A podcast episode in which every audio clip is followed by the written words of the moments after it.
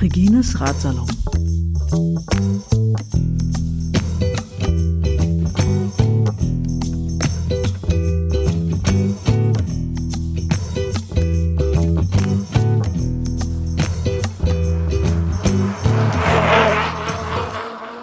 Prolog.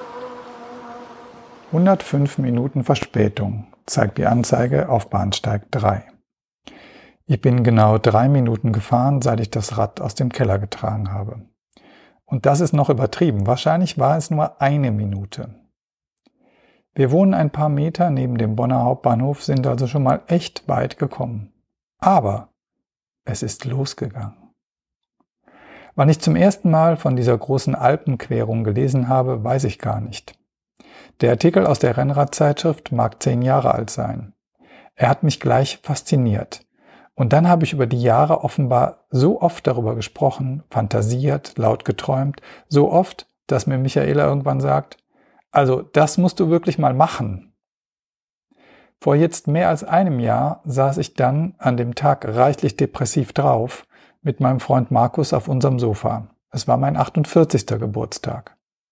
Die Aussicht, dass es bald 50 Jahre sind, trug nicht zu einer optimistischen Stimmung bei, um es mal dezent auszudrücken.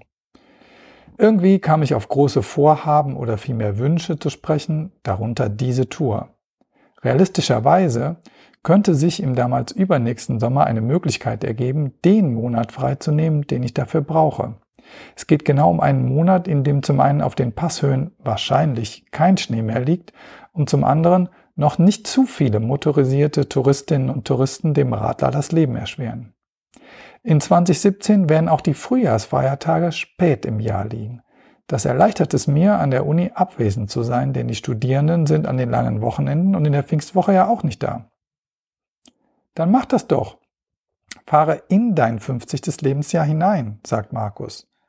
Aber ganz alleine? äußert ein Zweifelnder und aber schon in dem Moment vorfreudiger Stefan. Lad doch Leute ein, dich zu begleiten. Das war's. Seither verbrachte ich sehr viel Zeit damit, die Route genau zu planen und zu studieren, ob ein, habe ein paar Mails an eine große Gruppe von Freundinnen und Freunden geschrieben und sie eingeladen, mich entweder mitfahrend auf dem Rad, E-Bike, Auto oder mitreisend in Gedanken zu begleiten. Auch habe ich Gepäcklisten gemacht, Dinge auf die Goldwaage gelegt, die da heißt, brauche ich dich wirklich? Oder anders, will ich dein Gewicht über die Berge tragen? Und jetzt sitze ich neben meiner Liebsten, die mich die ersten fünf Tage begleiten wird, am Hauptbahnhof und schaue auf die Anzeigetafel. Der Nachtzug nach Wien häuft zwischen Hamburg und Bonn immer mehr Verspätung an. Am Ende sind es 105 Minuten. Ich verfasse einen Eintrag auf meinem Blog. Sowas habe ich auch noch nie gemacht. Macht Spaß. Achim meldet sich auf dem Blog und klopft mir elektronisch auf die Schulter. Diese Verspätung werde ich schon an einem der Berge wieder herausfahren, schreibt er. Ich schmunzle. Er hat völlig recht. Was sind 105 Minuten gegenüber vier und einer halben Woche, die ich Zeit habe, von Wien ans Mittelmeer zu radeln?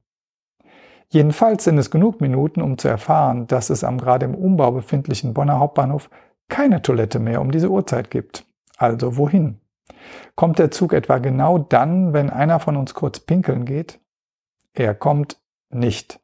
Es bleibt bei 105 Minuten. Statt um 21.43 Uhr steigen wir also kurz nach 23 Uhr in unseren Schlafwagen, in dem Knabbergebäck und ein Prosecco auf die Reisenden warten. Wunderbar. Ein Hoch auf die gepflegte Bahnkultur der österreichischen Bundesbahnen und dann gute Nacht. Am Morgen steigen wir am Bahnhof Wien-Meidling aus. Der Prolog der Reise ist kein Einzelzeitfahren, wie es bei der Tour de France, dem Giro d'Italia oder der Vuelta a España üblich ist, sondern ein verschlafenes Rollen quer durch die Stadt bis um die Ecke vom Riesenrad am Prater. Nach diesen sieben Auftaktkilometern laden wir das Gepäck an der Hotelrezeption ab und verteuern die Räder im Hinterhof. Es ist also wirklich losgegangen. Der Nachtzug ist in Wien angekommen. Der Prolog ist gefahren. Ich spüre gleichzeitig große Entspannung und auch das Gefühl von Unwirklichkeit. Der Tag zeigt einen grauen Himmel, nicht zu warm, wenig sommerlich. Wir ziehen ein wenig durch den zweiten Wiener Bezirk, in dem unser Hotel Prater Stern liegt. Gut, dass wir dann recht früh ins Zimmer können, denn die Nacht im Schlafwagen erfordert bei mir immer noch ein wenig Nachschlaf. Ich kenne das ganz gut, weil ich in den letzten zwei Jahren sechsmal in Wien war. Das Institut für Geographie und Regionalforschung der Uni Wien hat mich als Gastprofessor eingeladen, Seminare zu geben, was ich mit großer Freude angenommen habe. Insofern ist es hier also gleichzeitig vertraut und neu. Neu, denn es ist der Startpunkt für meine Reise bis ans Mittelmeer. Es geht wirklich los. Im Laufe des Tages spüre ich nacheinander kurz alle Malessen der letzten Jahre und Jahrzehnte. Habe ich eine Erkältung? Ich bin doch so gut über den letzten Winter gekommen. Kurz tun mir die Muskeln weh, wie vor zehn Jahren, als mich pfeifersches Drüsenfieber lange ziemlich schlapp machte. Geht es mir wie dem 30-fachen Etappensieger der Tour de France, Mark Cavendish, den dieses Jahr die halbe Saison damit schlapp machte? Dann schmerzt das Knie an dem ich einen Knorpelschaden nach einer Meniskus-OP vorweisen kann.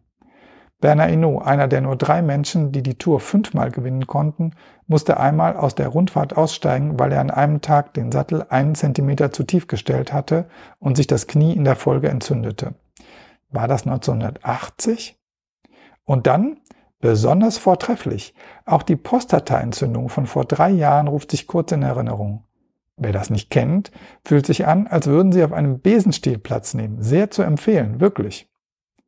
Was soll mir dieses Potpourri an Körperwahrnehmungen sagen? Eine Art Latenz vor der ersten Etappe? Katharsis? Das Bloggen jedenfalls macht mir Spaß und das Tagebuchschreiben auch. Ein kleines Heft und ein Bleistift. Das habe ich schon lange nicht mehr gemacht. Mir selbst begegnen, mich selbst erfinden. Schau nach innen, schau nach außen und tun, was ich will. Morgen startet die erste Etappe auf dem Rad. Mein Pfarrerfreund Bernd hat mir Gottes Segen mit auf den Weg gegeben. Das hat mich berührt. Bin ich ein Pilger? Was heißt das eigentlich für mich? What's Alp? Ein Zürcher Kollege hat mir den Link zu einer Gruppe von wandernden Alpenforschern geschickt, die ebenfalls in Wien aufbrechen. Sie gehen bis Nizza und haben das vor 25 Jahren schon einmal gemacht. Jetzt vergleichen sie den Zustand der Alpen mit jenem damals. Ja, auch der Zustand der Welt ist mir wichtig und ich selbst bin mir wichtig. Los geht's.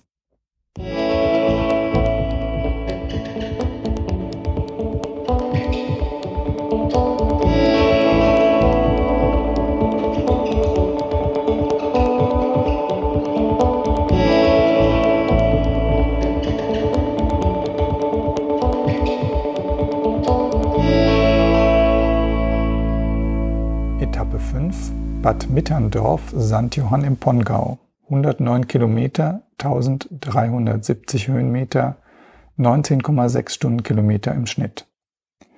Im Frühstücksraum bin ich alleine. Zum Essen gibt es umsonst Boulevardzeitungen. Übel und dennoch unterhaltsam. Ich bin ja eben alleine. Lange hält mich diese Lektüre nicht auf, so komme ich früh los, habe gut geschlafen und fühle mich so, als könnte ich bedenkenlos wieder feste Nahrung zu mir nehmen. Heute steht wieder eine lange Etappe an, allerdings mit relativ wenigen Höhenmetern. Die Planung dieses und des nächsten Tages läuft auf einen guten Ausgangspunkt für den ersten Hochalpentag an der Großglockner Hochalpenstraße hinaus. Der Wetterbericht sagt pünktlich dazu einen Tag mit zünftigen Gewittern voraus. Auch heute soll es schon so sein, allerdings erst nach 18 Uhr. Also auf in die Hitze, die sich schon wieder spürbar ankündigt. Ich suche abermals nach Alternativen zur Bundesstraße, auf die ich immer wieder stoße. Mit einigen Höhenmetern extra gelingt es, die Salzkammergutstraße im Tal der Garnischtraun ein Schnippchen zu schlagen und dann noch eins. Nebenstraßen führen mich durch kleine Dörfer. Es gibt sogar einen Fahrradrastplatz mit Schatten und Brunnen. Ich könnte heute zum Aussee fahren, den mir ein Freund aus Wien sehr empfohlen hat. Wäre allerdings ein Umweg.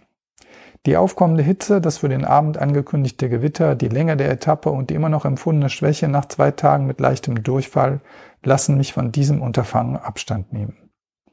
Ich steuere als Ersatz auf den Hallstätter See zu, an dem ich ohnehin vorbeikomme. Der Weg dahin beinhaltet einen namenlosen Pass, nach dessen Bewältigung ich durch Bad Aussee komme, dem Dorf zum links liegen gelassenen See. Sieht ganz nett aus. Ein bisschen verkitscht, also Tourismus. Solch angeblich typische Alpenfolklore aller Lederhose und Gamspart kann mich schnell in die Flucht schlagen. Da fühle ich mich doch viel wohner an der Tankstelle am Ortsausgang. Hier versuche ich mittels meines Adapters mehr Druck in die Rennradreifen zu bringen. Doch vor diesem Versuch verbringe ich zehn Minuten damit, den Ventiladapter von meinem Schlüsselring zu lösen. Zehn Minuten Brasseln und anschließend mittelmäßiger Erfolg mit dem Tankstellenkompressor. Die sind wirklich auch nicht mehr, was sie mal waren. Es funktioniert meist nur mit den recht alten Modellen. Dafür habe ich hier aber einwandfreies Fernfahrerambiente. Bei der Weiterfahrt wird aus dem Traunfluss der Koppentraun. Meine Idee, bis zum Hallstätter See am Fluss zu bleiben, zerschlägt sich bald. Was ich auf der Karte als Weg identifiziert hatte, ist auch einer, allerdings nur zum Wandern. Mein Weg führt aufwärts und wie? Das geht bis zum Schild Koppenpass, 690 Meter. Danach folgt noch ein Schild, 23 Prozent Gefälle. Das ist bisher Rekord auf dieser Reise. Also den Hintern hinter den Sattel geschoben, damit das Gewicht gut verteilt ist und hinab zum See. Obertrauen lasse ich rechts liegen und fahre durch einen Ort namens Winkel. Der Supermarkt hat leider Mittagspause. Soll ich bis zu einem Restaurant an mit Außenterrasse am See weiterrollen für die Mittagspause?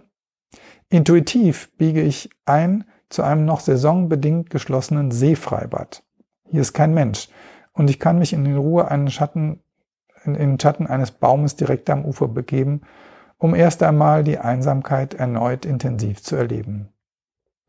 Seit gestern 18.30 Uhr rolle ich allein meiner Wege. Die Kehrseite der Einsamkeit ist wohl meine Liebe zu Michaela, die ich jetzt spüre. Das ist schön. Ich nehme das Tagebuch zur Hand. Schon lange habe ich nicht mehr so viel mit der Hand auf Papier geschrieben, aber worüber jetzt schreiben? Bin ich so achtsam unterwegs mit dieser wertvollen Zeit, wie ich es sein will? Ist nicht all meine Lebenszeit gleich wertvoll und hier habe ich Muße, das bewusst wahrzunehmen, neu und wieder zu lernen? Was will ich hier? Was im Leben? Ein Brot dreht sich mitten auf dem See, auf den ich schaue. Ich denke an Leonard Cohen. War es auf seinem letzten Album, auf dem er singt I'm ready, my Lord. Was fasziniert mich daran so? Wie wäre es, mehr Spaß zu haben, die Welt und meine Sicht auf sie zu beschreiben und darüber zu lachen? Wie Tim Moore, dessen Buch über den Giro d'Italia 1914 mit einem 100 Jahre alten Rad ich bisher dreimal las und ähnlich meiner jahrzehntelang immer wiederholten Lektüre der Asterix-Bände immer wieder so lachen muss, dass ich kaum weiterlesen kann. Diese Einträge verändern mein Tagebuchschreiben. Ab jetzt wird es leichter. Ich nehme mich nicht mehr so ernst und damit eigentlich wieder sehr ernst. Nämlich auch den humorvollen Seiten der Welt Raum geben und damit meiner selbst. So rolle ich irgendwie befreit weiter durch die nun schwüle Hitze und entdecke nach wenigen Kilometern eine Kioskbude an einem Parkplatz am See. Das ist mein Platz, um eine weitere Cola zu konsumieren. Die wird mir von zwei Grazien verkauft, denen das Leben offenbar nicht so nett mitgespielt hat. So klingen jedenfalls die Geschichten, die sie austauschen. Über den Koppenpass bis Kumme. Der ist hot. Ich erzähle nicht, was ich heute noch vorhabe, sondern fahre einfach weiter. In Hallstatt, wohl benannt nach dem gleichnamigen Hallstätter See, merke ich, dass meine Entscheidung, im noch geschlossenen Freibad zu pausieren, Gold richtig war. Hier ist die Tourismushölle los. Das Dörfchen ist romantisch zwischen Berg und See eingeklemmt und so ist es zur Kulisse geworden. Touristinnen und Touristen schauen Touristen und Touristinnen an. Ich schlängle mich durch die Fußgängerzone und bin froh, am anderen Ende wieder auf die Umgehungsstraße zu gelangen. Wie viele Orte gibt es mittlerweile auf dem Planeten? In Wert gesetzt durch eine de facto Enteignung für die Bewohnerinnen und Bewohner. Hier kann doch kein Mensch mehr wohnen und ein Leben leben, das nicht mit dem Herzeigen der malerischen Postkartenidylle zu tun hat, zu der das hier vermarktet worden ist. Weg hier! Selbst bei 36 Grad und aufwärts. So sieht es nämlich aus. Der See bleibt hinter mir zurück und die Straße steigt an. Statt Motorräder gibt es heute Lastwagen, mal was anderes. Es geht im Wald hinauf, dann ohne Schatten weiter, sehr schweißtreibend. Ah, schnell fahrende Autos und Laster, große Hitze, das ist doch wirklich hervorragend. Ich erinnere mich, dass ich ja die ganzen Alpen abfahre, weil es überall schön ist, nicht weil es überall schön ist, sondern weil ich die Alpen eben komplett fahren will. Also doch pilgern, die Welt so nehmen, wie sie ist, zumindest sehen, was ist. Egal, jetzt geht es um Rhythmus, Atem, Trinken, Schwitzen, sonst nichts. Da wird es flach. Nein, es geht doch rechts bergauf. Mensch, ist das steil. Hinauf geht es bis 969 Meter zum Pass Gschütt. Ah, Geschiss ist des. Den hätten sie doch wirklich auf 1000 Meter aufmutzen können, oder? Auf meinem Tacho stehen auch 1058 Meter. Die GPS-Daten sagen 986. Ja, was denn jetzt? Da stimmt wohl was nicht. Auch steht auf dem Tacho 36 Grad Celsius. Es fühlt sich so an, als ob das sehr wohl stimmt. Nun kühlt erst einmal der Wind der Abfahrt. Es wird zunehmend schwüler. Der Lkw-Verkehr hält an, was auf der jetzt ansteigenden schmalen Straße die ganze Angelegenheit schon recht eng macht. Hinter dem Ort Annaberg im Lammertal, genauer gesagt im Ortsteil Lungötz, kommt mit einer großen Fabrik der Ziel- und Ausgangspunkt in Sicht. Später finde ich heraus, dass auf dem Webauftritt der Gemeinde wie folgt geworben wird. Familienurlaub im Wanderparadies Salzburg. Hören Sie die Stille der Natur im Lammertal. Da ticken die Uhr noch etwas anders, ursprünglicher, irgendwie eine ganz andere Welt. Lernen Sie Urlaub am Bauernhof und Wandern im Salzburger Land in ihrer Bodenständigkeit kennen. Ich jedenfalls höre weiterhin kaum die Stille der Natur, sondern bodenständiges und ständiges Dröhnen der Kulturen in Form von LKWs. Die Firma Keindl sitzt hier seit 120 Jahren am Talboden und macht Böden aus Holz. Läuft offensichtlich gut. Oben und unten macht in den Alpen offenbar einen Unterschied aus. Das Sägewerk kommt jedenfalls in der Tourismuswerbung nicht vor, oh Wunder. An einem Dorfbrunnen wässere ich zum wiederholten Mal wie gestern schon mein Trikot und ziehe es dann zur weiteren Auffahrt wieder an. Verdunstungskälte ist eine echt schöne Erfindung. Der Himmel verdunkelt sich und ich schwitze weiter in die Schwüle. Dann folgt eine rasende und lange Rückenwindabfahrt durchs Tal des Fritzbach, der dann in die Salzach mündet. Dort kommt schnell Bischofshofen. Der Name kommt mir bekannt vor. Gibt es hier irgendwelche Wintersportübertragungen? Skisprungschanze? Im Sommer gibt es jedenfalls auch hier viel Industrie und Gewerbe. Das Tal ist breit, der Gletscher hat dereinst Platz freigeschmirgelt und also siedelt sich die Industrie dort an, wo der Platz und die entsprechenden Verkehrswege einluden. Ich habe also das Einzelzeitfahren gegen das Gewitter gewonnen. Diesen Sieg feiere ich mit einer Pommes bei Kallis Kebab auf dem Parkplatz eines Gewerbegebiets. Den Vorsprung gegen das Gewitter verspiele ich auf diese Weise und gelange 20 Minuten später durch ein paar Tropfen ins ziemlich gesichtslose St. Johann. Über die Brücke geht es zum Hotel Brückenwirt.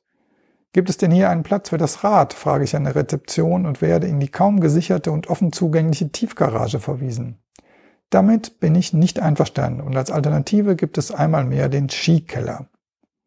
Beim Weg aus diesem zu meinem Zimmer entdecke ich den Wellnessbereich. Nachdem ich die tägliche Trikot- und Hosenwäsche im Zimmer vollzogen habe, gehe ich nach den 109 Kilometern zur Entspannung in den Whirlpool. Das ist etwas unheimlich.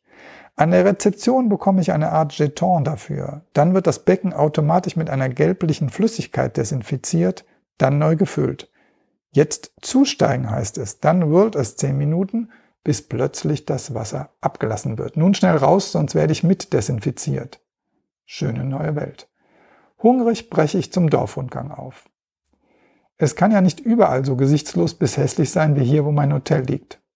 Nach circa 30 Minuten weiß ich, doch, das geht. Und so lande ich bei der ersten kleinen Pizzeria, die ich gesehen hatte, kaum 100 Meter neben dem Hotel.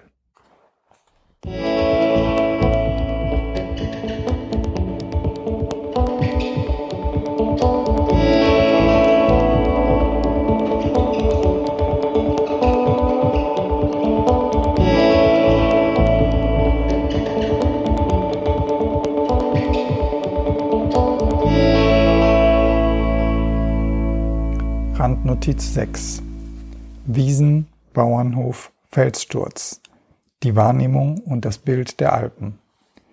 Die Alpen faszinieren. Das ist meine Wahrnehmung der Alpen, die ich wahrscheinlich mit mancher und manchem teile. Vielleicht sind Sie, die Sie das lesen, ja auch so eine, die die Alpen toll findet. Das war nicht immer so, dass alle Welt das Gebirge liebte. Mein, Ihr, unser Bild der Alpen hat sich gewandelt, wie auch das anderer Landschaften und Regionen, zum Beispiel der Küsten, die ja auch die meisten heute toll finden. Der Kulturgeograf und Alpenforscher Werner Betzing schreibt dazu, Kaum eine andere Landschaft ist in Europa so stark mit einzigartigen Bildern, Vorstellungen und Empfindungen besetzt wie die Alpen. Allein ihr Name oder ein einziges typisches Alpenfoto erwecken bei vielen Menschen bereits positive Assoziationen an schöne, gewaltige Naturlandschaften und an Freiheiten von städtischen alltäglichen Zwängen. In der Regel sind uns diese Bilder nicht bewusst und wir gehen davon aus, dass die Alpen ebenso sind und dass diese Assoziationen vom Gebirge selbst ausgelöst werden, also einen objektiven Charakter haben. Diese Sicht der Alpen gibt es aber erst seit ungefähr 200 Jahren. Sie entstand im Umfeld der industriellen Revolution in Europa und wurde gepflegt von Menschen, die die Alpen besuchten, keineswegs von jenen, die dort lebten. Von der Industriezeit wurden die Alpen als Ort angesehen, wo nur Barbaren leben konnten. Dieses Alpenbild wiederum stammte aus der Feder römischer Schriftsteller, hat also rund zwei Jahrtausende überdauert. Es fußt auf Erlebnissen von gebildeten Menschen, die auch damals schon in Städten lebten. Bei Alpendurchquerungen hatten die hier erwähnten Autoren Erfahrungen und Beobachten gemacht, Beobachtungen gemacht, die sie in den Texten auf unzulässige Weise verallgemeinerten. Was stimmte?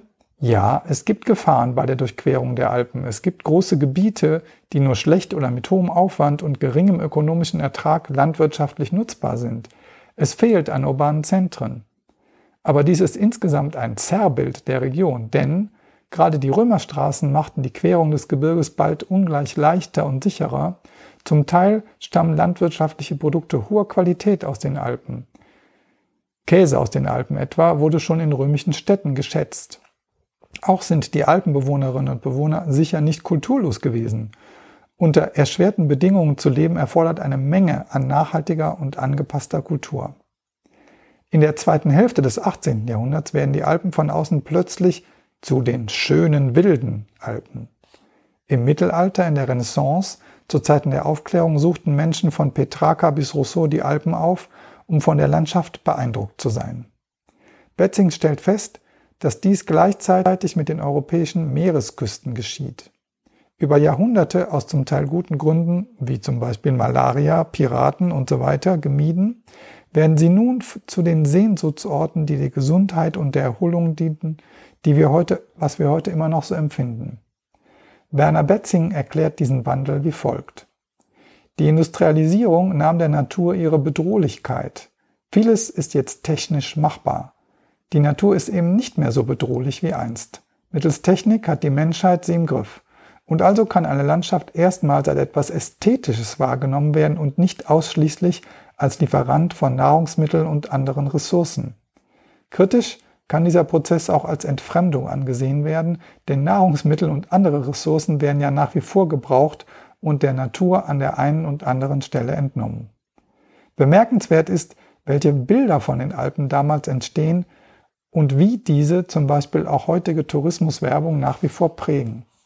Oft sind im Vordergrund Wiesen und Nutztiere, beides ja Kultur, und gegebenenfalls Menschen zu sehen. Erst weit entfernt im Hintergrund des Bildes ragt eine Felswand und scharfe Spitzen mit Eis und Schnee auf. Diesen Gegensatz empfinden wir offenbar als attraktiv, beziehungsweise haben im Laufe der Jahre gelernt, das so zu empfinden. Nur lieblich wäre langweilig, nur schroff zu gefährlich. Industrie prägte in diesen städtischen Zentren zwar die Zeit, in der diese Bilder im Kopf und gefühlt ja auch im Herzen entstanden, doch Industrie heute in den Alpen ist schlecht fürs Image des Tourismus. Deswegen muss Bischofshofen eben als Alpenort für sich werben und ich falle darauf hinein, selbst als Geograf, indem ich so lange herumsuche, wo denn das Dorf ist, also mein Bild von den Alpen versuche mit meiner Umgebung in Einklang zu bringen, anstatt mir klarzumachen, in was für eine Form von Siedlung ich mich hier befinde, nämlich eben sicher nicht in einem Dorf. Betzing postuliert, dass die Beschäftigung mit den Alpen als Region inmitten Europas dazu dienen kann, wie unter einer Lupe verschiedene Beziehungsmuster zu untersuchen. Er zählt in diesem Sinne auf Mensch-Umwelt-Beziehung, der Gegensatz zwischen Natur und Kultur, zwischen Arbeit und Freizeit, das Verhältnis von Nation zu Peripherie.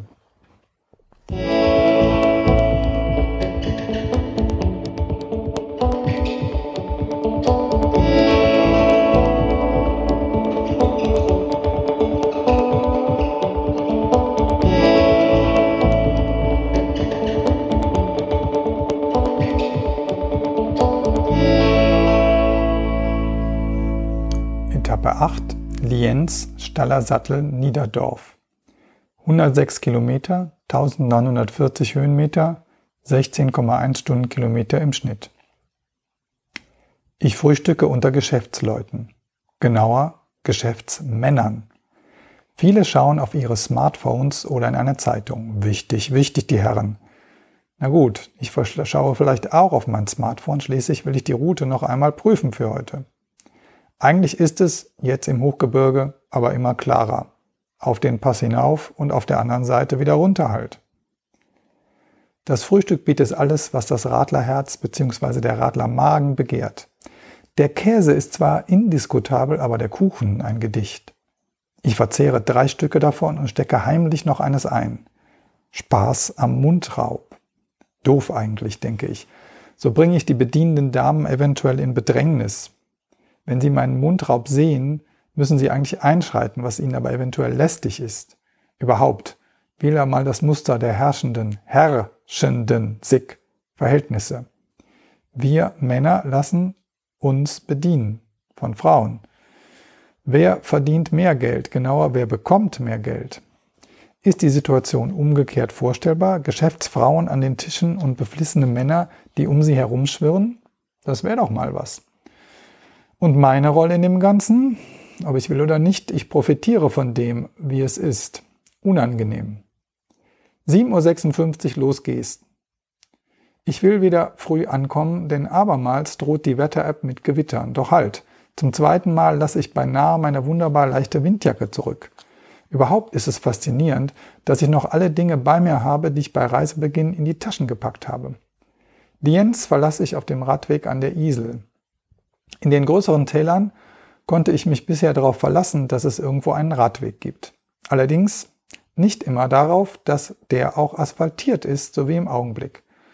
Doch nach einer annehmbaren Schotterpassage wird es schnell wieder Asphalt und bleibt entlang der Isel auch so, bis ich das Tal verlasse. Zuvor bekomme ich an einer Tankstelle mit hinreichend altem Gerät noch Druck auf die Reifen. Aus Dankbarkeit, dass das endlich mal geklappt hat, trinke ich dort eine Cola. Nach einem Foto des hier lehrbuchmäßigen Trogtals geht es hinauf in ein hängendes Tal, nämlich das der Schwarzach, dem ich bis zur Ortschaft Maria Hilf folge. Offenbar gibt es hier viele Schwarzachflüsse. Dieser hier ist eben die Schwarzach, die in die Isel fließt. Anhand ihrer Einmündung scheinen die verschiedenen Schwarzache, oder wie mag man das im Plural sagen, unterschieden zu werden.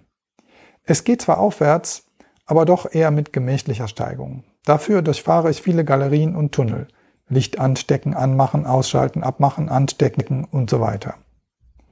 Der Radweg, der mir viele Tunnel ersparen könnte, ist leider eben nicht asphaltiert. Kann mir der Materialwagen bitte mal rasch das Crossrad reichen? Hinter Maria Hilf hilft dann nichts mehr. Jetzt kommen auf acht Kilometer der eigentliche Anstieg zum Staller Sattel. Ich habe kein Wasser. Da kommt ein Brunnen. Ich halte und fülle nach. Das ist gut, wie ich gerade von dem Mann auf dem Balkon gegenüber bestätigt bekomme. Dies sei der letzte Brunnen vor Italien. Gut, das mit der Grenze ist mir ja grundsätzlich egal, heißt die aber gleichzeitig eben vor der Passhöhe. Im Zuge des Straßenbauens seien drei der ursprünglich sechs Brunnen verschwunden. Na dann Prost. Ironie der Story, da es nach oben hier immer kühler wird, brauche ich das Wasser heute kaum. Ich fahre um die Wette und das im doppelten Sinne. Zum einen wird der Himmel immer grauer und zum anderen geht es um die Frage, ob ich die 8 Kilometer und 500 Höhenmeter in 60 Minuten schaffe. Falls das nicht so sein wird, warte ich dann 45 Minuten vor der Abfahrt. Dies ist nämlich nur jeweils von der vollen Stunde bis Viertel nach zulässig. Der Weg ist so eng, dass dort kein Gegenverkehr sein soll. Der Aufstieg ist sehr schön. Eine skandinavisch anmutende Langlauflandschaft umgibt mich. Breite Graslandschaften und überall rauscht Wasser. Nach einem See geht es noch eine Stufe bergauf und schwupps bin ich zehn Minuten zu früh am Pass. Österreich AD. Ich pinkle, ziehe mich um, mache das obligate Passfoto. Punkt 13 Uhr fängt es an zu regnen. Ich lege also nochmal grelles Regenoutfit nach, während alle Motorgefäte bereits herunterrollen. Gut so, weg mit euch. Ich rausche also allein über die kleine steile Straße bis zum Antholzer See. Viva Italia! Die Bilderbuch-Bergkulisse ist mir zu touristisch. Hier will ich keine Pause machen. Kurz dahinter kommt die Biathlon Arena, bekannt aus Funk und Fernsehen. Will ich ein Foto machen? Über den Gedanken bin ich schon so weit weggerollt, dass er sich erledigt hat. Also konzentriere ich mich auf die Abfahrt. Es geht recht rasend und ich ermahne mich zur Disziplin. Vor 17 Jahren habe ich einmal nicht ganz korrekt an meiner ein, nicht ganz korrekt eingestellten Schaltung herumgeschraubt auf einer Abfahrt. Das Resultat war, dass ich zwar laut der Menschen, die mit mir fuhren, ansprechbar war, meine eigenen Erinnerungen aber erst auf dem Röntgentisch des Rheinbacher Krankenhauses wieder einsetzen. Ich hatte großes Glück. Es blieb bei einer heftigen Gehirnerschütterung, dem Helm sei Dank und einer Schulterprellung. Noch einmal will ich die Schutzengel des Universums aber nicht herausfordern, also verbiete ich mir alle Tätigkeiten, die nichts mit dem Abfahren zu tun haben, wenn es bergab geht. Das mag abgefahren klingen, aber wenn es lange herunterrauscht, kommen mir schon mal Gedanken wie, hält das, was ich hinten auf dem Gepäck geklemmt habe, eigentlich noch? Oder, wie wär's mit einem Snack aus der Trikottasche? Oder, wie viel Höhenmeter hatte der Anstieg nochmal? All das gelingt mir Gott sei Dank meist dann nicht in irgendwelche gefährlichen Handlungen umzusetzen, sondern vielmehr den Gedanken wieder loszulassen und mir klarzumachen, ist jetzt unwichtig. Wenn hinten etwas runtergefallen ist, liegt es da gut, wo es ist. Es ist selbstverständlich auch gar nichts heruntergefallen. Und die knallgelben Regenschuhe kann ich wieder ausziehen, die Sonne ist wieder da. An einer T-Kreuzung endet das Antolzer Tal und die Straße biegt ins Pustertal ab. Genau da halte ich an einem Holzhandel, setze mich auf einen Holzstapel und lese eine SMS meines Freundes Markus. Nein, auch das ist nichts für während der Abfahrt. Markus schreibt, dass ein gemeinsamer Bekannter einen Herzinfarkt hatte. Sehr sportlicher Typ immer gewesen. Markus macht sich ein bisschen Sorgen um mich. Die Berge, die Autos, Punkt, Punkt, schreibt er. Das wirkt. Ich suche und finde sofort eine Alternative zur großen Strada Statale, auf die ich sonst eingebogen wäre. Die verbleibenden 17 Kilometer bis Toblach nehme ich nun eben auf einem Radweg. Der ist zwar zu einem erheblichen Teil nicht asphaltiert, aber na und? Der Gegenwind macht mir hingegen schon mehr aus. Ganz schön heftig. Dazu verdunkelt sich der Himmel erneut. Ich halte an und schlüpfe erneut in meine Regenklamotten. Dabei halte ich ein Schwätzchen mit ein paar Englishmen und einer Woman. Heute will ich meinen, Pod, meinen Blog mal im Stil des Cycling Podcasts der britischen Journalisten Daniel Freeb, Lionel Burney und Richard Moore machen. Da passt mir die Sprachübung hier sehr in die Vorbereitung. Ich freue mich schon auf das Englischreden. Yes, sir. Goodbye, guys. Und ab geht es nach vorne. Nach 97 Kilometern seit Lienz fahre ich durch ein sehr schönes Dorf und sehe ein paar Hotels, die mich anspringen und mir zu sagen scheinen, warum bleibst du nicht hier? Hm. Will ich das? Nö, die 100 Kilometer sollen schon noch voll werden. Also weiter nach Toblach und auch Dobiaco oder auch Dobiaco auf Italiener, Italiano. Falsche Entscheidung, wie sich nach und nach herausstellt. Erst komme ich in einen Feierabendstau. Hallo, das hier sind die Alpen. Warum gibt es auch hier so profane Dinge wie eine Rush Hour? Dann komme ich nach Toblach und es gefällt mir stimmungsmäßig gar nicht. Kennen Sie das? Ein Ort, an dem sich Touristen gegenseitig anschauen und sonst wenig los zu sein scheint. Alibi-mäßig vor mir selber schaue ich noch ein wenig nach einem Hotel, das mir gefällt, doch eigentlich ist die Entscheidung schon gefällt. Schnell zurück zu dem Dorf, wo es mir so gefiel und gehofft, dass es dort ein Zimmer für mich hat. Und ich finde einen ruhigen, asphaltierten, schönen Radweg zurück nach Niederdorf. Das Hotel Adler hat ein großartiges Zimmer frei für mich. Ich liege zufrieden auf dem Bett und entscheide, hier mache ich morgen einen Ruhetag. Die Rezeption bestätigt mir am Telefon, das geht. Juhu! Dann erkunde ich den Sparbereich. Das scheint sich von Österreich nach Südtirol erstmal fortzusetzen. Jedes Hotel so etwas. Ich stehe unter der Erlebnisdusche. Es pufft und dampft. Ätherische Öle und bunte Lichteffekte ergießen sich über mich. Später sitze ich nach 90 Minuten Abendessen in einer der Sofaecken des Hotels, die mich an die spanischen Paradores erinnern. Hier gibt's einfach viele Räume, um sich gemütlich irgendwo niederzulassen.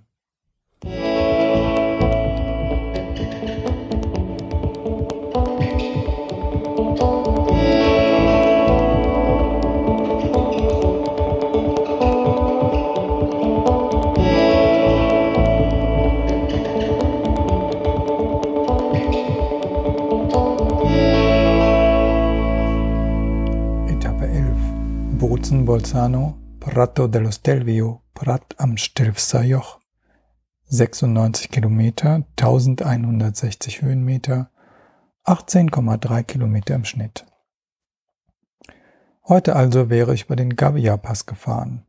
hätte ich nicht entschieden, lieber durch wärmeren Regen im Tal als bei kaltem nassen Schnee eine Passabfahrt zu nehmen.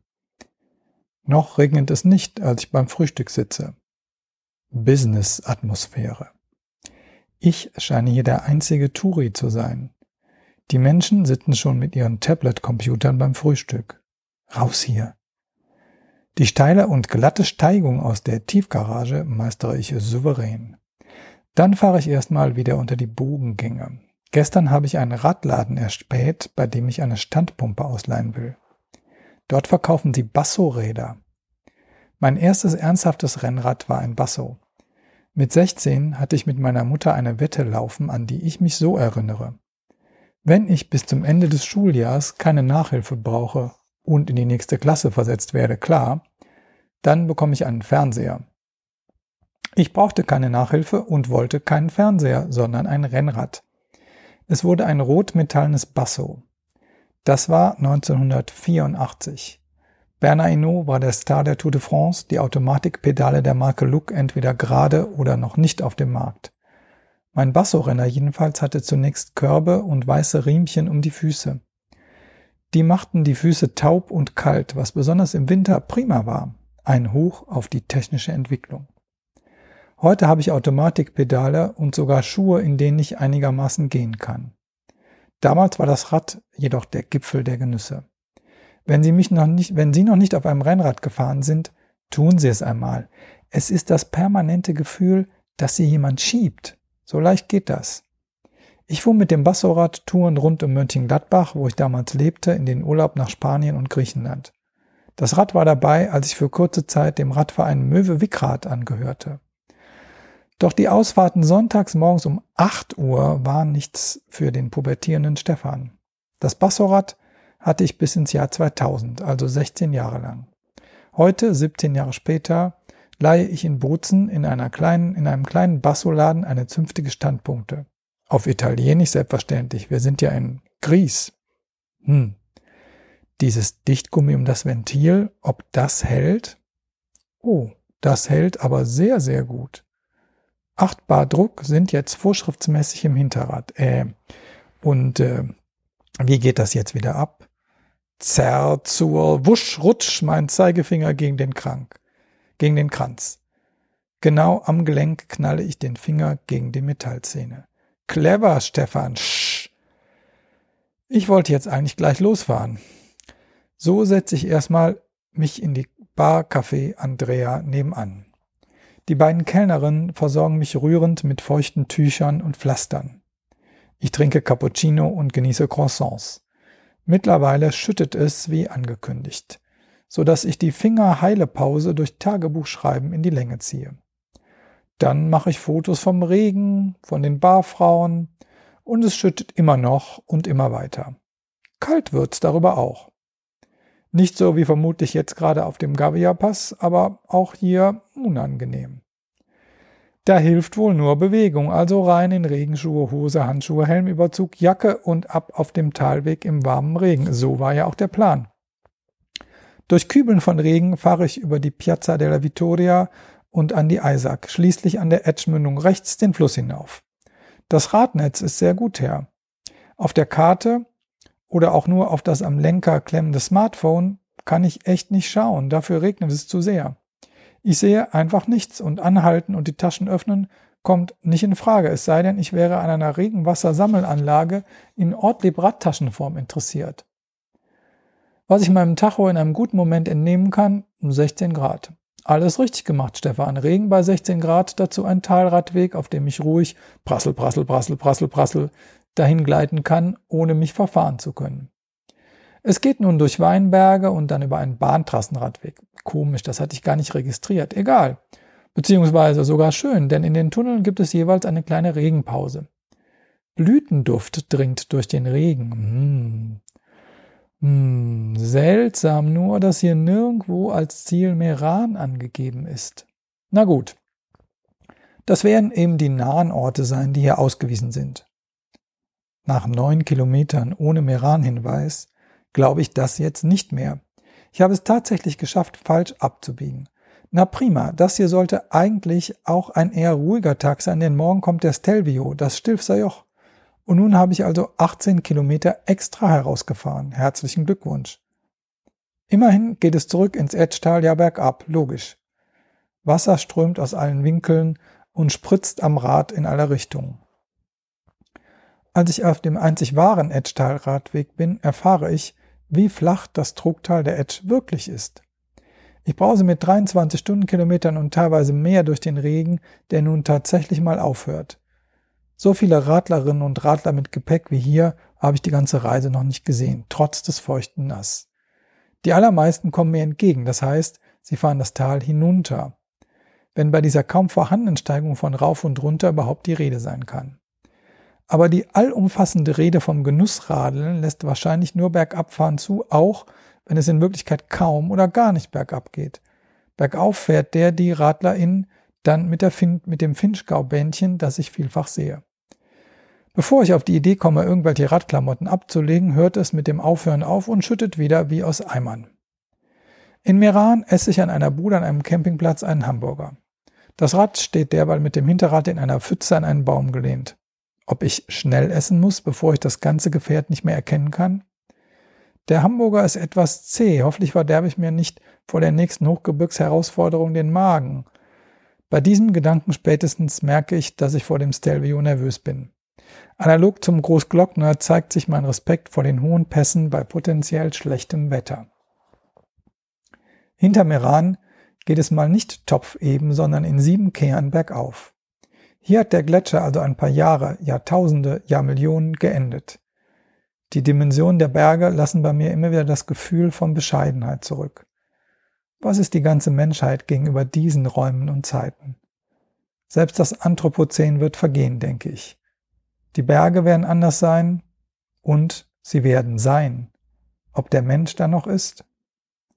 Wahrscheinlich ist es irgendwie wohl eher nicht, zumindest wenn wir mächtigen Weißen und global gesehen reichen en gros so weitermachen wie in den letzten 150 Jahren.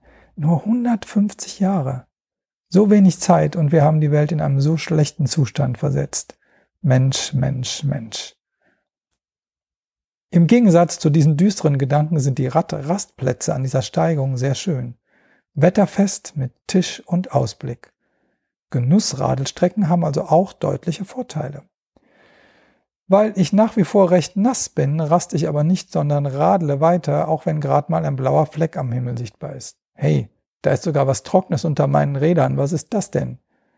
Irgendwie traue ich der Veränderung des Zustands der unteren Erdatmosphäre nicht und fange vor, dennoch vorsichtig an, mein Papageienkostüm aus orangen Überschuhen, einer grünen Radhose, einer andersgrünen Regenjacke, knallgelben Handschuhen und einem ebenso gefärbten Helmüberzug abzulegen. Here comes the sun, summe ich vor mich hin. Vor drei Jahren hat mich ein Video immer wieder zu Tränen gerührt. Mitten in der Depression der spanischen Wirtschaftskrise stehen in einem Arbeitsamt ein paar Menschen im Wartesaal auf und greifen ihre bis dahin versteckten Instrumente. Einer von ihnen singt dazu nach den Beatles Here Comes the Sun. Meinen Lieblingsradiopodcast Carne Cruda geht mit diesem Video nach einer Pause wieder auf Sendung. Sie waren nach dem Regierungswechsel beim staatlichen Radio rausgeworfen worden. Zu kritisch. Nun sind sie auch beim Privatradio gegangen. Zu kritisch.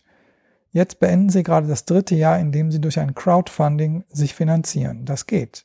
Zur Melodie von Here Comes the Sun passt es auch, den Refraintext durch Rückenwind zu ersetzen. Dieser bläst den Genussradelnden ins Gesicht und mir in den Rücken. Deswegen heißt er ja so. Yippie! Und wie der bläst, ich rausche talaufwärts. Ich werde das Trugtal förmlich hinaufgeschoben. Weiter kommen nette Rastplätze, doch es rollt gerade so gut, da will ich gar nicht heuten, äh, halten. Heute Morgen ging es durch Wein, jetzt geht es durch Apfelplantagen. Hier also wächst das Obst aus Südtirol. Denn da bin ich jetzt wieder. Ein Bauer hat direkt am Radweg einen kleinen Selbstbedienungskiosk mit allen möglichen und unmöglichen Apfelprodukten aufgebaut. Ich zapfe eine Apfelschorle in meine Trinkflasche und hinterlasse meinen Obolus dafür in einem Sparschwein. Da steht eine Radreisegruppe. Genuss, Sie wissen schon. Ich frage den Mann aus dieser Gruppe, der mir am nächsten steht, nach den Schotterpassagen, die ich vor ein paar Minuten auf einer Karte am Wegesrand habe sich ankündigen sehen. Er schwäbelt mir eine uneindeutige Antwort zurück. Überheblich und besserwisserisch kommt die Nachricht bei mir an. Jedenfalls weiche ich auf die Strada Statale aus, wo es dann prompt wieder beginnt, dicke Tropfen vom Himmel fallen zu lassen. Außerdem sind es wirklich sehr viele Autos hier, auch Lastwagen. Also kehre ich auf den Radweg zurück. Der Regen hört auf, die Schotterpassagen sind sehr machbar. Ist gar kein echter Schotter.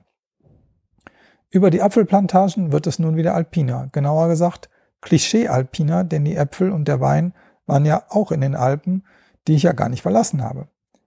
Jetzt Kühe, Zäune, Bäuerinnen und Bauern. Und es wird auch kälter und es fängt nochmal an zu regnen.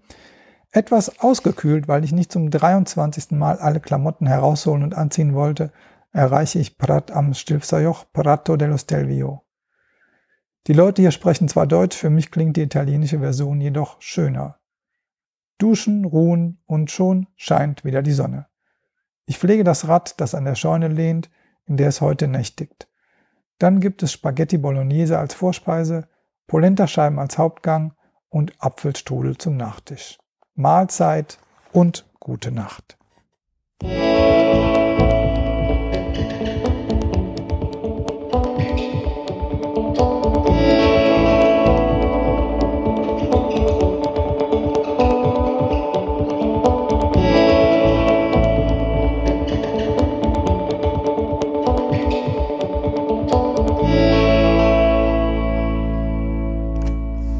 Randnotiz 14 Gino Bartali, Radler und Retter in der Not.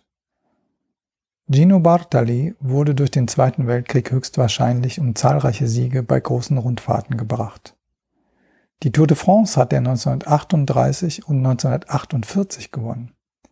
Dazwischen fand sie nur 39, 46 und 47 statt. Statt also Seriensieger bei Tour, Giro, Vuelta und anderen Rennen wurde Gino auf ganz andere Weise zum Helden. Bartali raste durch die Berge aller Radsportländer, so dass keiner folgen konnte. Ihn auch heute noch in Italien als populär zu bezeichnen, wäre eine erhebliche Untertreibung. Er ist ein metaphysischer, von den Heiligen geschützter Mensch, schrieb der Schriftsteller Curzio Malaparte. Der Chef der Tour de France, Jacques Godet, schrieb angesichts des unglaublichen Comebacks Bartalis nach zehn Jahren 1948, aus dem Schneesturm. Aus Wasser und Eis steigt Bartali majestätisch wie ein mit Schlamm übersäter Engel, der unter seiner durchnässten Tunika die kostbare Seele eines außergewöhnlichen Champions trug. Im faschistischen Italien gab es jedoch Menschen, die Bartali weit mehr verdanken als ein paar unterhaltsame Stunden an der Rennstrecke. Shlomo Pass hieß früher Giorgio Goldenberg. Heute lebt er nördlich von Tel Aviv. Giorgio war unter Mussolini in einem Kloster versteckt worden. Dann marschierte Nazi-Deutschland in Italien ein und er war dort, wo er war, nicht mehr sicher. Bartali brachte Hilfe, versteckte ihn in einem Keller in Florenz und organisierte die Versorgung. Zusammen mit Giorgios Cousin und zwei anderen waren sie zu viert im Versteck. Bartali half mit dem, wie er war und mit dem, was er konnte, Radfahren. Als Teil eines antifaschistischen Netzwerks unternahm er seine nach außen unauffälligen langen Trainingsfahrten. Bartalis Sohn Andrea berichtet. Er versteckte die Papiere im Sattelrohr des Fahrrads oder im Handgriff, alles schön eingerollt. Er hat viel transportiert. Er hat viele Kilometer gemacht. Allein Forenz, Assisi in einem Tag, das sind 320, 360 Kilometer. Schlomo ist nur einer von denen, für deren Überleben und deren Rettung vor der Deportation Bartali, Bartalis Fahrten mit entscheidend waren. Daher kämpfte Andrea Bartali dafür, seinen Vater als mehr zu erinnern, denn als überragenden Radler. Gino selber hat an seinem Ruhm in dieser Hinsicht wenig bis gar nicht gearbeitet. Und er hat seine Anerkennung in dieser Sache nicht mehr erlebt. Er berichtete jahrzehntelang nicht über seine Rettungstaten. Dabei ist anzunehmen, dass ca. 800 Jüdinnen und Juden auch durch seine Fahrten gerettet werden konnten. Gino Bartali starb im Jahr 2000 in Florenz. 2013 wurde er vom Staat Israel als Gerechter unter den Völkern geehrt. Als einziger Radprofi ist sein Name in Yad Vashem aufgeführt. Der Giro d'Italia 2018 ehrt Gino mit einer der drei Etappen, die in Israel ausgetragen werden. Bartali galt als bester Kletterer im Peloton seiner Zeit. Neben der Tour gewann er auch den Giro d'Italia 1936, 37 und 46. Paolo Conte schrieb ein Lied über Bartali. Im Refrain heißt es, wie viele Straßen mag Bartali hinter sich haben? Diese Nase, traurig wie eine Steigung, diese Augen, fröhlich wie eines Italieners beim Ausflug. 1979 trug der Singende der beiden Künstler dem Radelnden sein damals neues Lied vor. Gino soll geknurrt haben. Gefällt mir ganz gut, aber was soll das mit der Nase? Fass dich an deine eigene. Gino radelte, um zu siegen, und er radelte für eine bessere Welt. Um ins Himmelreich zu kommen, müsst ihr strampeln wie Bartali, so Pius XII. in einer Sonntagspredigt. Wohlgemerkt weit vor, bevor Ginos Kurierfahrten bekannt waren. Der Legende nach soll der Allmächtige im Sattel gar einen Bürgerkrieg im Nachkriegsitalien verhindert haben. 1948 wurde auf Palmiro Togliatti, Führer der Kommunistischen Partei, ein Attentat verübt. Italiens Ministerpräsident Alcide de Gasperi soll Bartali bei der Tour angerufen haben, um ihm zu sagen, dass es für Italien wichtig sei, dass er gewinne. Der Ministerpräsident meinte die nächste Etappe. Bartali gewann gleich die ganze Tour. Die Euphorie in Italien half tatsächlich, die politische Empörung zu übertönen. Eine Bartali zugeschriebene Aussage berührt mich besonders. Wenn du im Sport gut bist, heften sie dir eine Medaille ans Hemd, die dann in irgendeinem Museum glänzt. Das, was du durch Gutes tun verdienst, heftet an deiner Seele und leuchtet überall.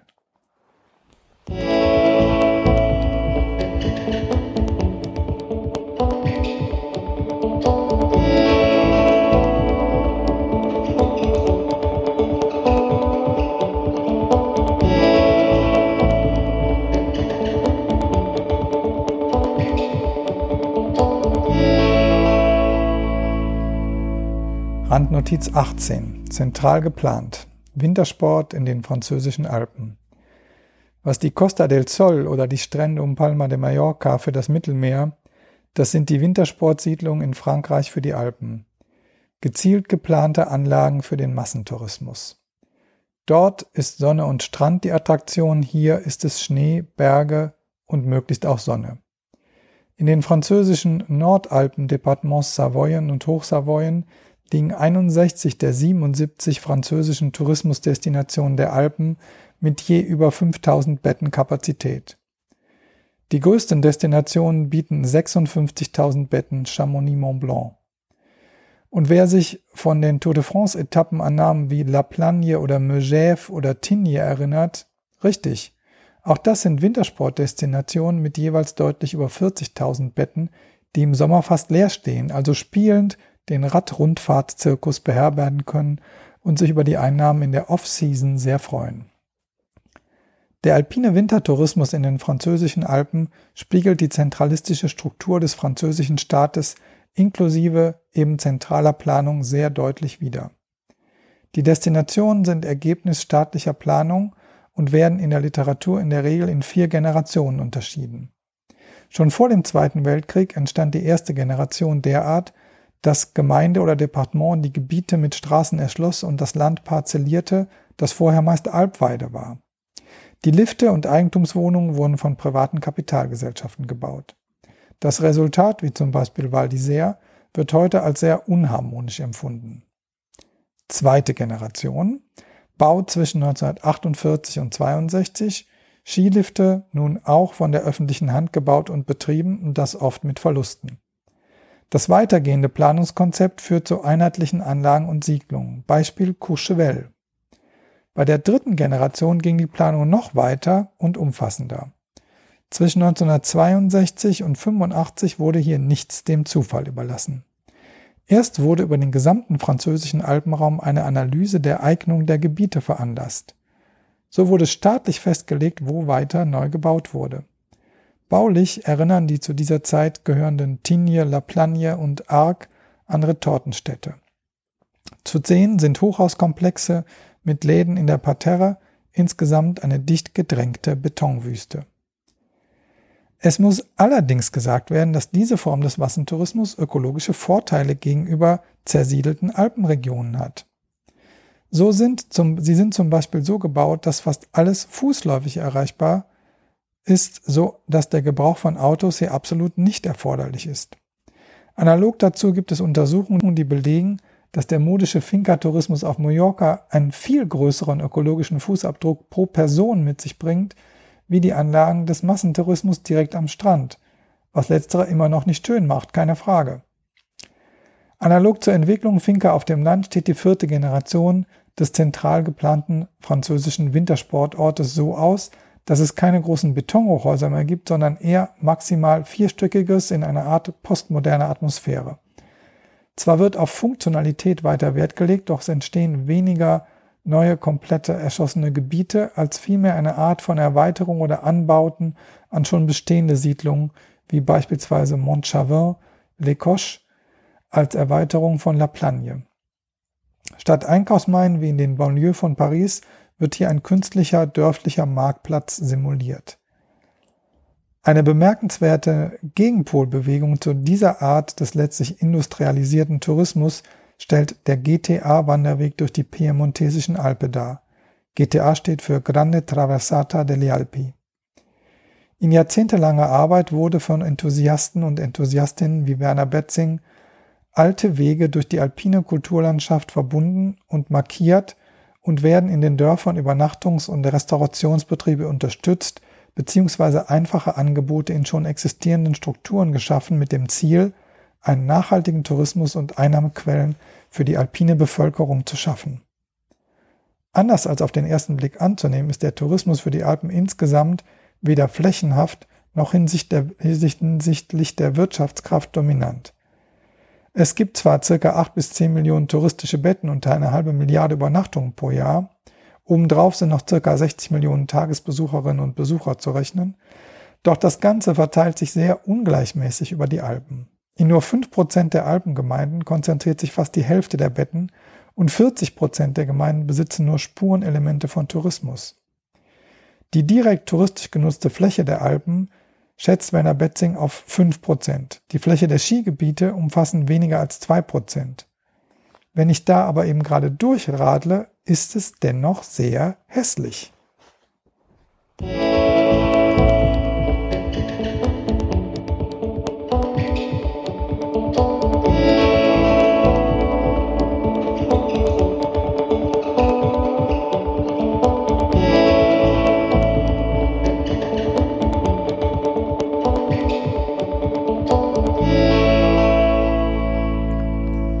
Etappe 14. Pontresina Maloja Pass Verseia.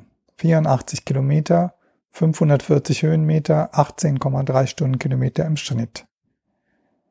Nach dem Jugendherbergsfrühstück, das Radlerbedürfnisse sehr gut berücksichtigt, kaufe ich noch einen Lippenschutz, der hier an der Rezeption angeboten wird. Offenbar habe nicht nur ich trockene Lippen in dieser Höhe und bei so viel Sonne. Wir leihen uns die Standpumpe des Hauses und dann geht es los. Ich habe einen Weg durchs Engadin ausgesucht und mich dagegen entschieden, den Bernina Pass wieder hochzufahren, was ich gestern noch angedacht hatte. Ziel sind jetzt die oberitalienischen Seen. Alternativ hätten wir Richtung Foca Pass und durch das Wallis oder sogar über Interlaken noch weiter nördlich fahren können. Doch zum einen ist mir durchaus nach ein paar Tagen mit weniger Höhenmetern, zum zweiten kann ich Antonius Kletterqualitäten nicht einschätzen, zum dritten gibt es etwas in mir, das sich in der Schweiz wie in einem Schurkenstaat fühlt, und das liegt nicht nur viertens daran, dass hier alles für uns so teuer ist, wenn das dritte doch sicher unmittelbar mit dem vierten zu tun hat. Wir radeln nach ein paar ersten Kilometern des Tages durch St. Moritz. Der Understatement-Reichtum kriecht aus allen Ritzen der Häuser und Autos. Sehr viele sehr alte Menschen begegnen uns. Ein vergoldetes Geriatrikum. Das Engadin ist ja an seinem Talboden flach, habe ich bei der Planung der Route für heute gedacht. Denkste, da habe ich wohl mit der Aussicht der Verkehrsreduktion die Mountainbike-Variante auf das GPS geladen. Das hier ist erstens oft eher ein Single-Trail-Wanderweg und zweitens alles andere, aber nicht flach. Links die großen Seen auf 1800 Meter, die im Winter, wenn sie denn noch zufrieren, zehntausende Langlaufmarathoni aufnehmen, schlängeln wir uns durch den Wald. Die Aussicht auf See und Berge sind einmal mehr wie gemalt. Antonio fährt sehr gut und ist sehr zufrieden. Das ist schön für mich. Es macht mir auch bei den anstehenden Planungen, er macht mir auch bei den anstehenden Planungen immer wieder deutlich, du bist der Chef. Ich freue mich sehr, hier mitfahren zu können. Entscheide du. Auch das ist gut für mich. So lerne ich noch mehr für mich hundertprozentig verantwortlich zu sein und für andere, in dem Fall ihn, eben nur teilverantwortlich. Wir halten an und machen Fotos und schauen auf den aktuellen See. In einem Dorf riecht es nach den ausgewaschenen Milchkübeln, die kopfüber zum Trocknen hängen. Endlich wieder auf Asphalt sind wir schnell an der Passhöhe des Maloja-Passes. Das öffentliche Toilettenhäuschen ist tiptop in Ordnung gehalten und offen. Das ist eben auch die Schweiz. Mein befürchteter Durchfall ist nur ein quersitzender Pups. Puh. Der Pass liegt mit 1815 Meter kaum höher als der Talboden des Engadin. Doch jetzt geht es bergab und zwar sehr lange und sehr viel. Erst in malerischen Serpentinen, dann geradeaus brausen wir im Tal der oberen Mera, auch Bergell genannt, hinunter und Richtung Süden. Dann geht es weiter hinab auf einem Radweg, den wir manchmal auf interessanten Abwegen durch schöne Dörfer verlieren und wieder finden. Unter anderem gelangen wir in einem Weiler hoch über den Talboden. Hier blüht es an und um die landwirtschaftlichen, jahrhundertealten Speicherhäuser. Dann rollen wir durch die Altstadt von Chiavenna. Es wuselt von Menschen. Hier wäre es sicher auch gut auszuhalten. Weiter geht es immer noch leicht und locker radelnd bergab. Es wird immer mediterraner, auch temperaturlich. Jetzt sind wir schon wieder aus dem Bergell heraus, nämlich auf dem Boden des Trugtals angekommen. Hier ist es tatsächlich fast flach. Prompt ist die Fläche entweder durch großräumige Landwirtschaft oder Industrie belegt. An einer Stelle müssen wir für ein paar hundert Meter vom Radweg auf einen geschotterten Deich ausweichen. Eine junge Frau kommt mir mit einem neuen Carbonrad entgegen, schiebend. Ich verstehe sie. Ein so neues Rad würde ich hier sicher auch schieben. Wir erreichen den Lago Mezzola, ein kleiner See nördlich vom Lago di Coma. Auf einer schattigen Bank sucht mein Smartphone nach nahegelegenen Herbergen. Da! Ein paar Kilometer vor uns gibt es im Örtchen Verseia etwas Passendes. Antonio schaut auch drauf und stimmt zu. Todo perfecto, sagt er. Das ist es für heute. Und es ist schön und erweist sich als Bar del Pueblo, die Dorfbar. Wir kommen in einem Vierbettzimmer für kleines Geld unter. Eine Tür führt es zu einem anderen Vierbettzimmer, die Dusche ist gedoppelt, es gibt zwei Waschbecken. Das Ganze wirkt eher wie ein Mannschaftsquartier. Und in der Tat gibt es auch auf der anderen Seite des Hauses einen Sportplatz, im Keller eine Sporthalle, hinten eine Kletterwand. Vor dem Duschprogramm gehe ich in den eiskalten See zum Baden. Verletze mich beim Aussteigen an einer eisernen Leiter. Hm, habe ich noch Tetanusschluss? Was, wenn sich diese kleine Wunde schlimm entzündet? Es ist ein wunderbares Geschenk, dass ich nun schon so lange unterwegs bin und dass gesundheitlich alles so gut geht. Keine Krankheit, keine Verletzung, kein Sturz. Gemeinsam finden wir dann ein schönes Bierbank, Camping, Kanuboot, Agriturisme Ambiente direkt am See und verspeisen leckere Hamburger mit Pommes. Dazu ein Bierchen, schönes Geplaudere. Zwischen uns ein paar Mücken, ach, großartig. Hier ist es in der Saison vermutlich voll. Jetzt haben wir jedenfalls noch sehr viel Platz. Ich habe heute Morgen an das Ende der Reise in zwei Wochen gedacht. Vielleicht weil Antonios Ankunft ein wenig zeitliche Struktur gibt. Das hat mich traurig gemacht. Versuche nun, mich darauf zu besinnen, dass es noch volle zwei Wochen sind. Brauche ich denn wirklich vier Pässe am Tag, so wie gestern, um nicht in depressive Stimmung zu fallen? Was für ein schönes Thema zum Tagesabschluss. Da notiere ich doch besser, dass in unserer Hotel-Bar-Kombination der Ortsverein des Club Alpino Italiano residiert. Gute Nacht.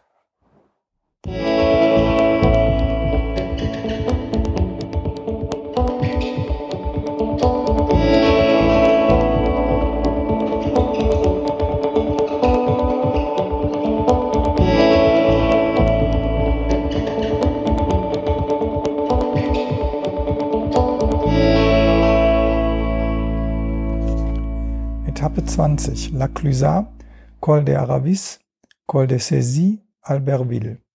65 Kilometer, 1550 Höhenmeter, 15,1 Stundenkilometer im Schnitt. Ich schreibe heute gegen 17.15 Uhr mein Tagebuch. Ist das, was ich gerade tue, noch genau das, was ich tun will? Nach zahlreichen Passauffahrtsmeditationen scheint mir genau das die zentrale Frage zu sein. Der Tag beginnt aber mit einem Frühstück für 12 Euro. Das ist wohl ein Witz. Warum habe ich dazu gestern Ja gesagt? Ich war wohl einfach nach den zwei harten Etappen zu schlapp, um mir vorzustellen, heute erstmal ein Frühstück zu erbeuten. Dabei ist das ja im Land der Boulangerien wirklich nicht allzu schwer.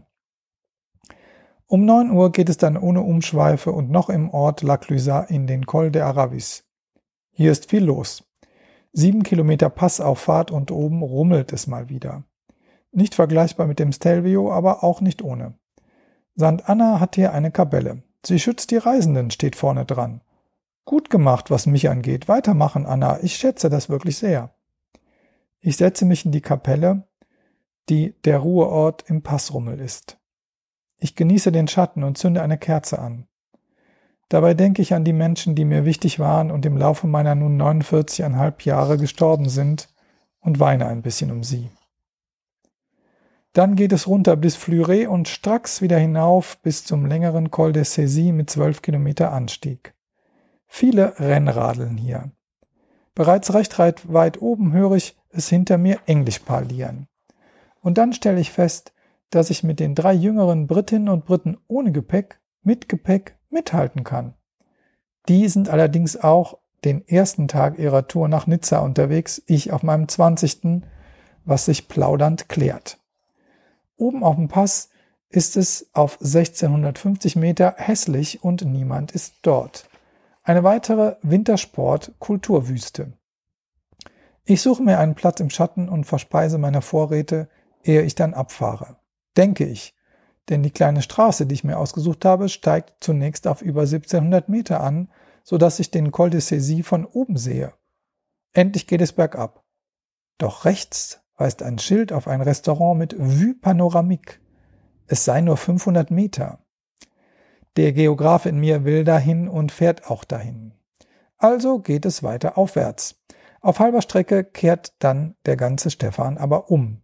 Der Blick ist schon da und das Restaurant sieht aus der Distanz weder attraktiv noch geöffnet aus. Auf einer Panoramastraße geht es rauschend ins Tal der Doron bis nach Albertville. Das heißt nicht ganz, denn ich habe mir ein Chambre d'hôte in einem Vorort ausgesucht. Nach dem mir unnützen Luxus-Hotelpalast von gestern bin ich nun genau am richtigen Ort, um die Hoteletappen der Tour abzuschließen. Meine heute recht frühe Ankunft erlaubt mir, der Ausrufphase eine Bodyscan-Achtsamkeitsmeditation anzufügen, die mir sehr gut tut. Ich denke an Vincent, den meine Frau und ich bei einer Wanderung in den belgischen Ardennen in einem Chambre d'Hôte getroffen haben. Er war 25 Jahre damit beschäftigt, antike Möbel zu renovieren. Er hat dann alles verkauft und geht jetzt nach Santiago de Compostela. Er war gar gut einen Monat von Lüttich aus unterwegs, als wir ihn an der französischen Grenze in Bouillon trafen. Wir kamen schnell in ein vertrautes und vertieftes Gespräch. Er strahlte für mich Zuversicht und Ausdauer aus. Why shouldn't we have paradise on earth? sagte er zum Abschied, mit aller naiven Ernsthaftigkeit, die ich mir nur wünschen kann. Ja, wir wollen alles dafür tun, dass es so ist und wird, Vincent.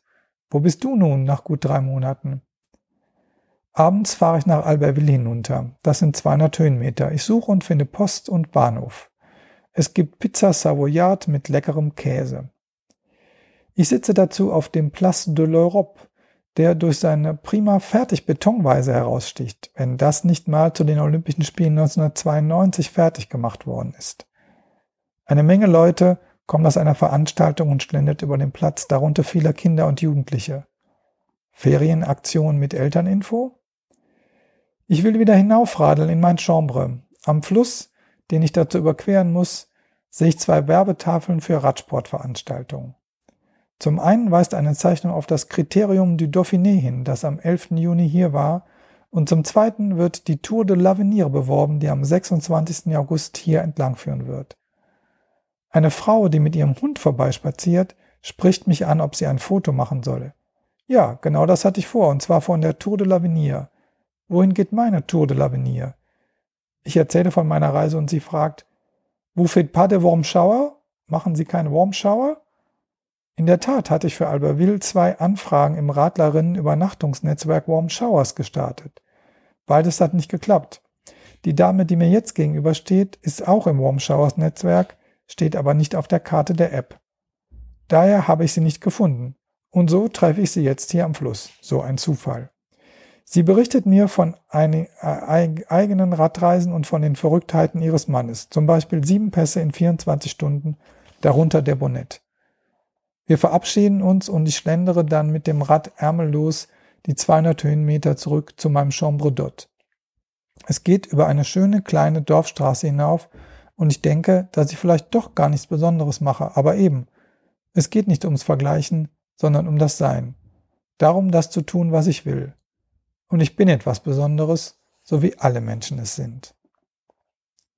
Abends schreibe ich auf Twitter an den englischen Autor Tim Moore, Hello, Tim. Half a year ago, I was thinking about a Vuelta a España ride. Finally, I decided to do another thing.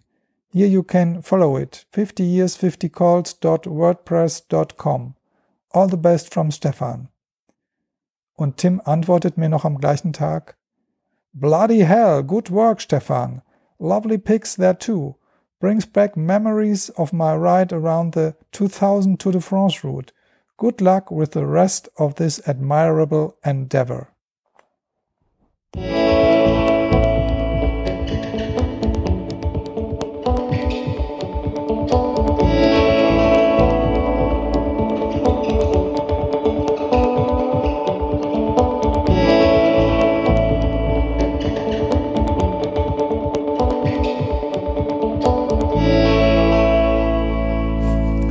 Randnotiz 24. Marseille.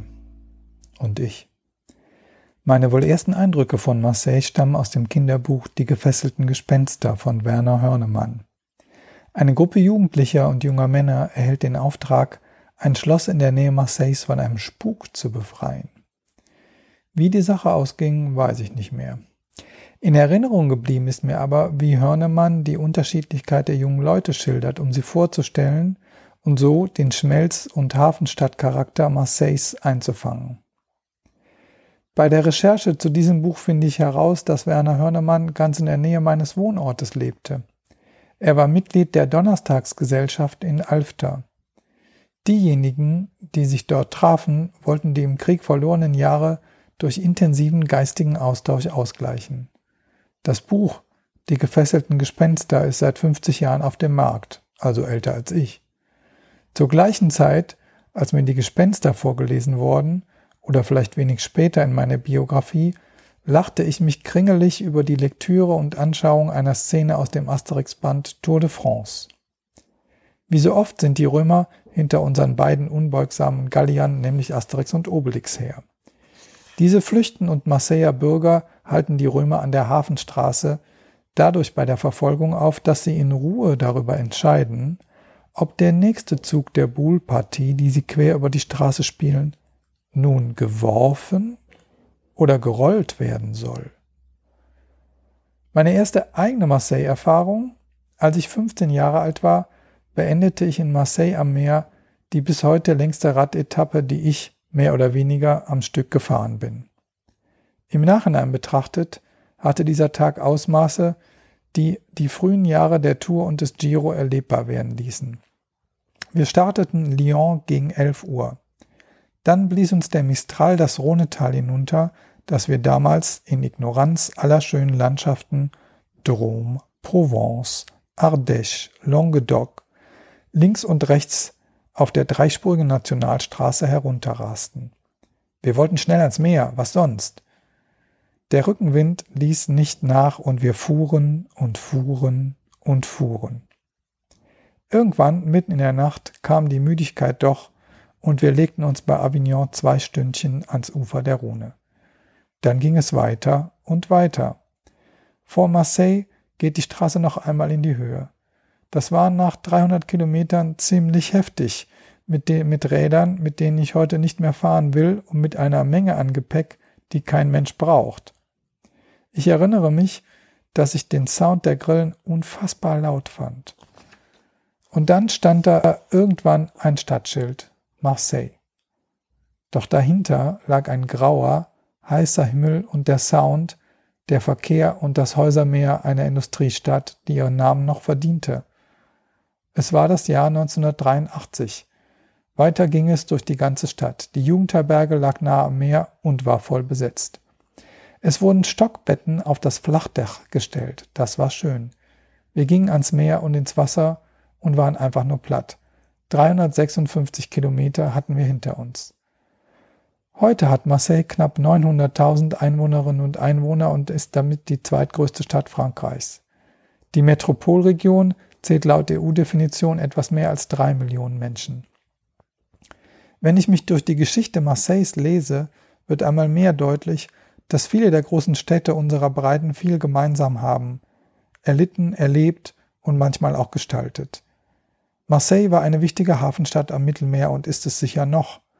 Doch ein erstes Mal verlor es an Bedeutung mit der Eroberung Amerikas und ein zweites Mal mit dem Niedergang der Industrie in den 1970er und 80er Jahren. Die Stadt hat die Kriege erlebt, war im Zweiten Weltkrieg von Nazi-Deutschland und Vichy-Regime gekennzeichnet. Wenige Meter neben dem Hotel, in dem ich auf dieser Reise nächtige, befahlen im Januar 1943 die deutschen und französischen Autoritäten, genauer Pierre Barrault, der Präfekt des Vichy-Regimes René Bousquet, der Polizeichef und Gestapo-Oberst Gerald Orbach, allen 250.000 Einwohnerinnen und Einwohner der Quartiere Saint-Jean, Le Panier und des Viertels rund um das Rathaus ihre Häuser zu verlassen. Anschließend wurden 1650 Menschen ins Konzentrationslager verschleppt. Nach dem Krieg ließ das europäische Wirtschaftswunder auch Marseille neu erstrahlen, bis zu den oben schon erwähnten Krisen der Industriegesellschaft, die aus der Aufschwungsstadt ein Schmuddelkind werden ließen, zumindest in der allgemeinen Wahrnehmung. In der Zwischenzeit, also in den 1960er und 70er Jahren, war der Autoverkehr zugunsten des öffentlichen Transports ausgebaut worden. Die Durchlässigkeit der autogerechten Stadt war auch in Marseille Maß der stadtplanerischen Dinge. Hier hieß es, dass viele Tunnel gesprengt werden mussten. In vielem erzählt die Geografie Marseilles, also die Stadtgeschichte, die viele andere Städte auch zu berichten haben. Was ist besonders? Neben sicher vielem anderem vielleicht, dass die Zeit des europäischen städtebaulichen Wachstums gleichzeitig die Zeit des Niedergangs der Hauptmotoren dieses Wachstums waren. Von den 1960er bis in die 1980er Jahre wuchs die Stadt wie nie und der Hafen wie auch andere Industrien erlebten ihren Kollaps. Ab den 1980ern war Kultur das wichtigste Exportgut, um das Image der Stadt aufzupolieren. Dazu zählten die Krimis von Jean-Claude Issot, die Filme Robert Guidigans, lokale Musikgruppen wie Marcilla Sound System und der Erfolg der Fußballmannschaft Olympique Marseille inklusive des Superstars Zinedine Zidane. Die Bedeutung von Kultur spiegelt sich im Begriff Marseille Movida, mit dem an das Post-Franco-Madrid unter anderem Pedro Almodovars angespielt wurde. Dann kamen in den 1990ern die Versuche, die innere Stadt wieder schick zu machen und letztlich mit neuem Image Geld zu verdienen, indem reichere Schichten in die Stadt zurückkehrten, die vorher vom Pöbel und der Armut fliehend ins Umland gezogen waren. Die Innenstadt war verfallen, da dort nichts mehr investiert wurde. Doch nun galten die alten Häuser der Gründerzeit wieder als schick. Es war irgendwie klar geworden, dass die Eintönigkeit der Einzelheimvorstädte doch auch ein Manko auf an Aufenthaltsqualität aufweisen. Zudem suchte der Kapitalismus nach neuen Renditen und viele Unternehmen waren in der Krise. Da bieten sich Bodenspekulationen rund um Gentrifizierung ja durchaus an für diejenigen, die Spielgeld zum Spekulieren haben. 2013 war Marseille europäische Kulturhauptstadt. Der Marseiller Schriftsteller Alessi Delumbria schreibt, die Meeresküste wurde zu einem Nichtort, transformiert in ein Marketingprodukt, das aus Plätzen besteht, an denen niemand wohnen kann, die nur besucht werden können. Etwas Positives zum Schluss des Buches, aber gerne. Die Banlieue von Marseille werden von niemandem so genannt. Die Menschen, die dort wohnen, sind auch sprachlich Teil der Stadtgesellschaft. Es ist eben nicht die Rede von den Banlieues, sondern von den nördlichen und den östlichen Quartieren. Und wichtige Erneuerungen und Revolutionen sind immer von Städten ausgegangen. Warum nicht von Wien und Marseille?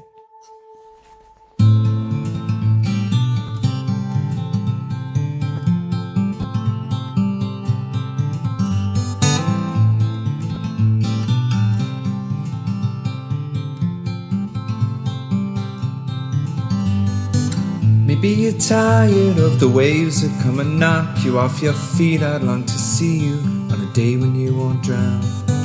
The constant dragging and deceit, your hands been tied in there to greet a life that's bounded to a world that keeps on taking every day.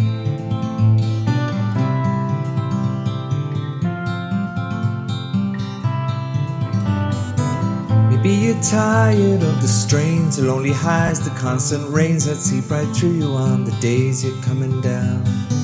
Maybe relying on horizons where the skies they fill with diamonds ain't surprising that the love that you have lost is in your mind. we go, we'll take the highs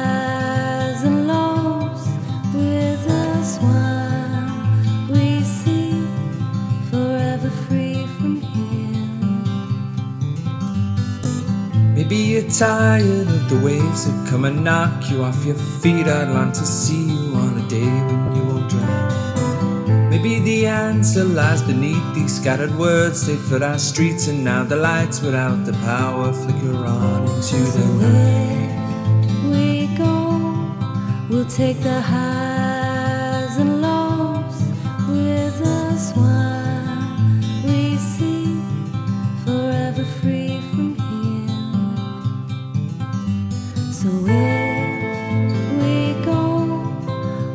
the highs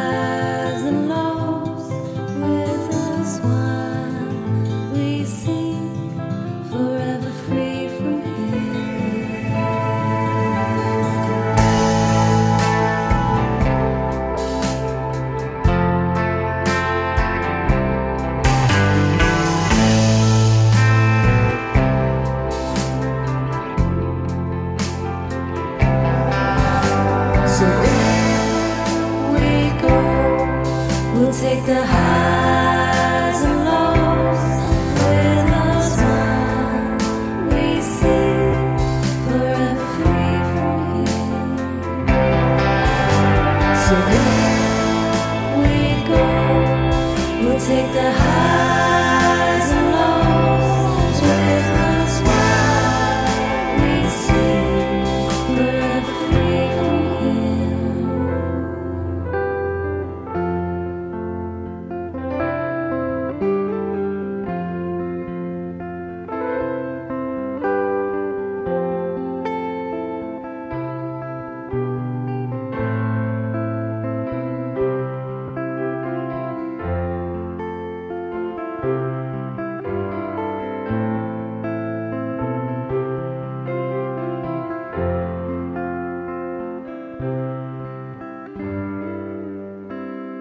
Das Intro von Regines Ratsalon besteht aus den ersten Takten des Stückes Blue Waters von Water Pistol, ist erschienen unter einer Creative Commons Lizenz bei NCSA, bedeutet, die Interpreten, Künstler müssen genannt werden, es ist zur nicht kommerziellen Verwendung freigegeben und muss unter der gleichen Lizenzbedingung geteilt werden. Hineingemischt in diese ersten Takte ist ein ähm, Sample, das heißt Bicycle Passing von Bescu, ist aus dem Free Sound Archive. Und zum guten Schluss haben wir am Ende noch ein Stück, das heißt Horizons, ist von der Gruppe Train Room und ist auch unter Creative Commons Lizenz erschienen, äh, mit der Bedingung bei, also die Interpreten, Künstler müssen genannt werden. Der Radsalon selbst steht auch unter einer Creative Commons Lizenz und zwar in dem Fall eine bei NC ND Lizenz bedeutet bei der Künstler Interpret muss genannt werden. NC Non-Commercial, also ist zur nicht kommerziellen Benutzung freigegeben und ND No Derivatives, sprich es ist nicht erlaubt, äh, Stücke daraus herauszuschneiden und in anderen Zusammenhängen äh, weiter zu verwenden. Das ist mir vor allem deswegen sehr wichtig, weil ich gerne nicht möchte, dass das, was Gäste oder Menschen im Radsalon sagen, aus dem Zusammenhang gerissen, irgendwo gesampelt und weiterverwendet werden kann. Das Interlude zwischen den Teilen dieses Radsalons ist von David Cheshtai, heißt Point Zero und ist ebenfalls unter einer Creative Commons Lizenz bei Non-Commercial erschienen.